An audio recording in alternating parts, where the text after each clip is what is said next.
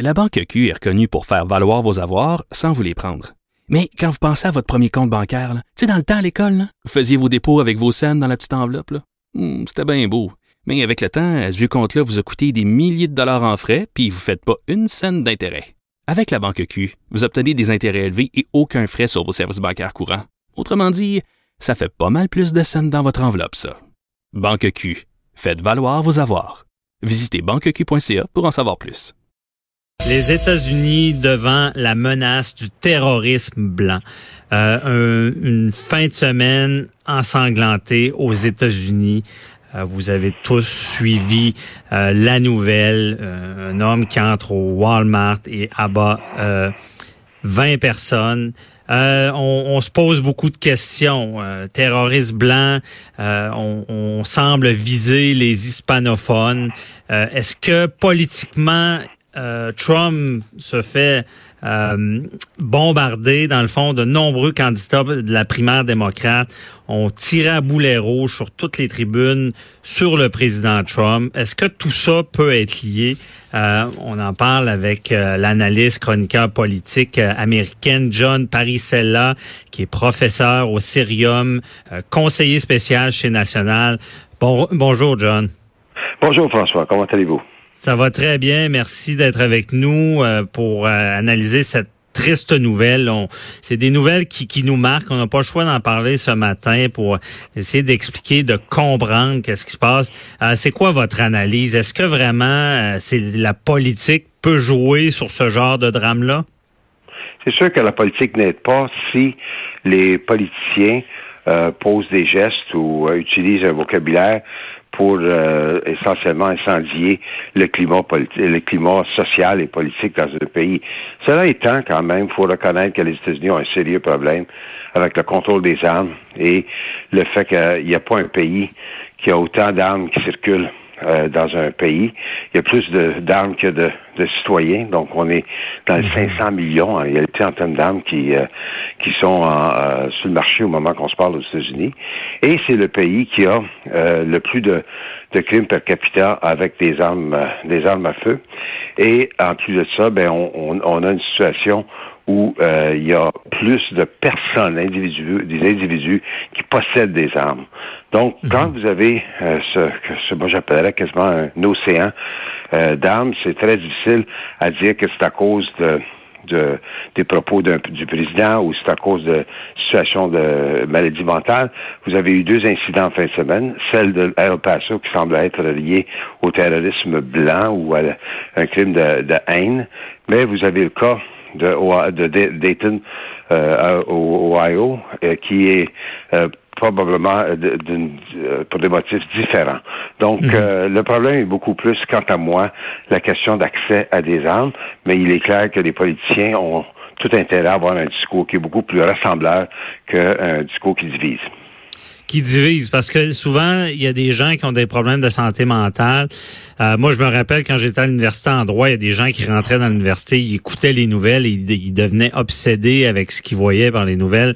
Euh, des fois, le message, c'est pas on, ne souhaite pas ce genre d'événement-là, mais ça peut influencer des esprits troublés, là, euh, de, d'être euh, contre, de, de, mettre des mesures comme un mur pour bloquer euh, les gens d'entrer aux États-Unis ou de, de, de, faire des politiques contre les, les immigrants. Là, ça peut jouer avec ça. Là. Définitivement. Puis je pense que c'est ça qui est qui est l'enjeu pour le monde politique. c'est clair qu'un politicien va en politique pour gagner, puis un coup qui a gagné ben, pour faire des choses euh, pour euh, ses concitoyens.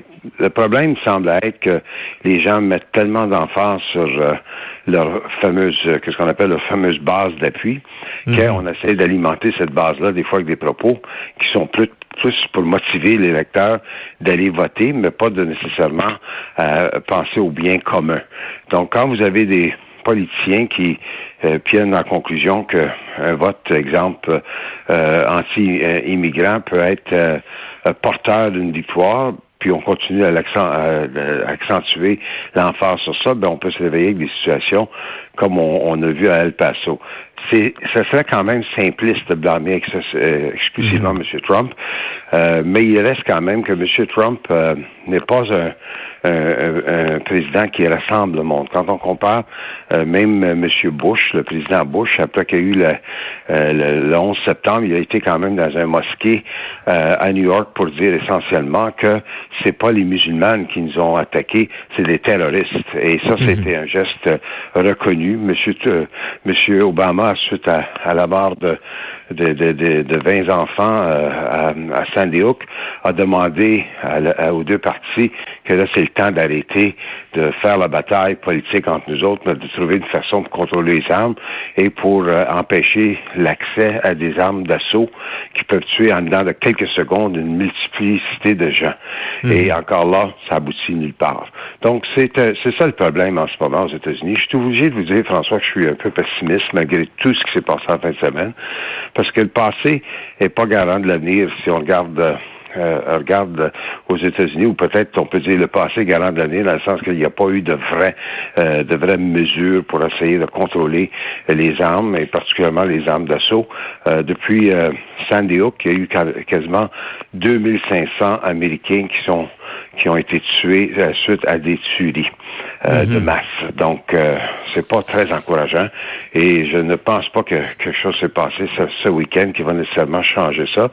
Et M. Mhm. Trump, déjà, dans ses propos euh, hier après-midi, disait que qu'il faut faut lutter contre la haine, mais M. Trump encourage la haine souvent dans ses rallyes, puis en même temps, il a dit c'est des questions de, de, de maladie mentale. Mais si on prend ça comme comme euh, l'une des comme comme les thèses, mais c'est clair que c'est pas fait à l'idée. L'important en ce moment, c'est de faire travailler les policiers de part et d'autre, soit mhm. démocrates, soit républicains, sur pour pour euh, un geste commun. Ah, c'est encadrer les armes et comme euh, vous dites bien, vous êtes pessimiste justement. Est-ce que c'est faisable même d'encadrer les armes? Est-ce qu'il est trop tard? Puis même même euh, Donald Trump est sorti disant qu'il faudrait maintenant encadrer la vente des armes. Quelqu'un qui, qui est pro armes, mais est-ce que ça se peut même aux États-Unis qu'on on puisse aller là, là? Ben, on peut définitivement faire des vérifications pour euh, que, disons, sur la personne qui fait une demande d'achat, mais pas une vérification euh, en faisant un téléphone euh, la journée de l'achat, mais ça peut prendre quelques jours pour voir si la personne a des antécédents, soit criminels, soit d'instabilité mentale ou quoi que ce soit. donc ça, ça serait, ça, serait déjà mieux. C'est très inégal à travers du pays. La deuxième chose, c'est les armes d'assaut. il est clair qu'il y avait une interdiction qui a été mise en place à partir de 1989, renouvelé et renforcé en 1994, mais qui avait malheureusement une espèce de clause qui disait qu'il fallait que ça soit renouvelé dans dix ans. Et ça veut dire en 2004. Et depuis 2004, euh, cette, euh, cette interdiction-là n'a pas été renouvelée.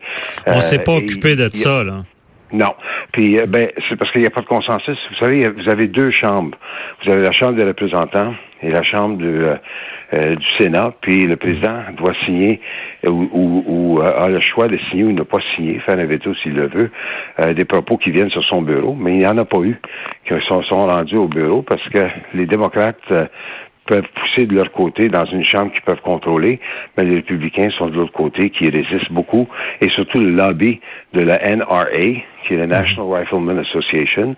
Ça, c'est le lobby pour euh, une libéralisation à l'accès euh, des armes. Donc, euh, vous êtes pris avec un lobby très fort, un mhm. manque de volonté de la part des politiciens, et vous avez le deuxième amendement de la Constitution américaine.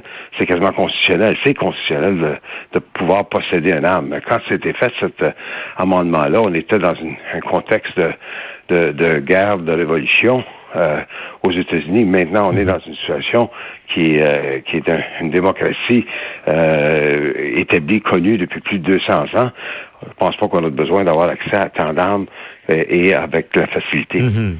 Puis est-ce que c'est de en ce moment, on peut dire qu'il va falloir agir parce que c'est pire que ça a été dans le passé en ce moment?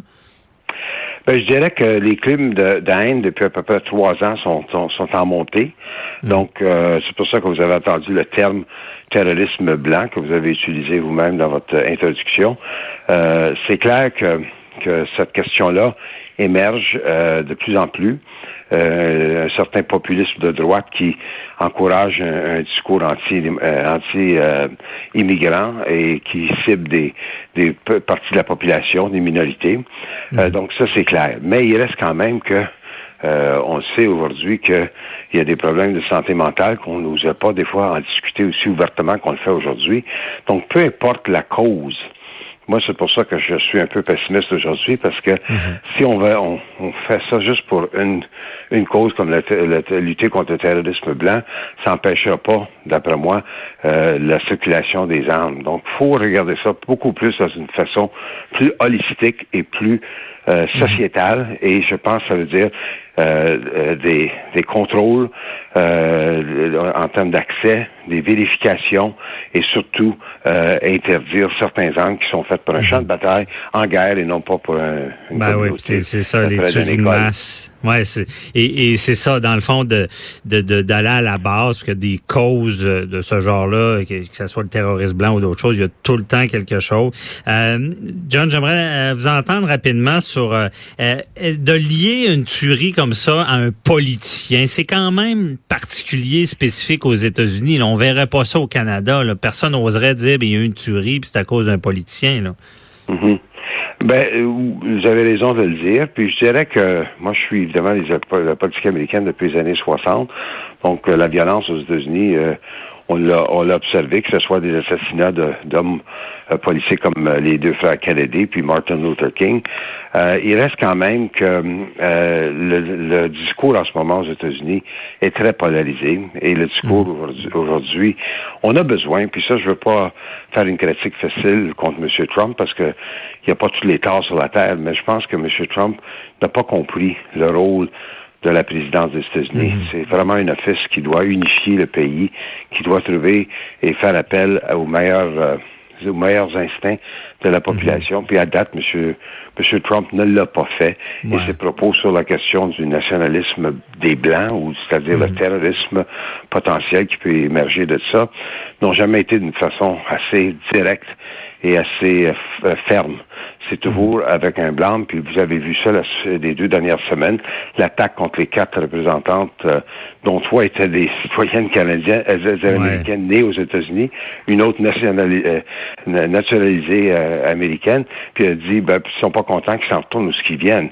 après ça, il a attaqué le, représentant Elijah Cummings, qui est un Africain américain, et il a fait des attaques contre la ville de, de, de Baltimore en utilisant des termes qu'on on, on, dirait que c'est associé au racisme. Ça a pas été. Il a fait ça pendant deux semaines de temps et ça n'a pas, ça a pas lâché. Et Mais c'est bien expliqué. Euh, il, il, est certainement pas euh, quelqu'un qui rassemble le pays. Si on comprend bien, on, on verra qu'est-ce qui se passe dans ce dossier-là plus tard. C'est tout le temps qu'on avait. Merci, euh, John Parisella, de nous avoir éclairé dans ce dossier-là, dans cette tragédie-là aux États-Unis qu'on n'a pas le choix de parler aujourd'hui. Merci beaucoup. Là. Bonne journée. Merci François. bonne journée. au revoir. John Parisella, professeur, professeur au Sérum, conseiller spécial chez National.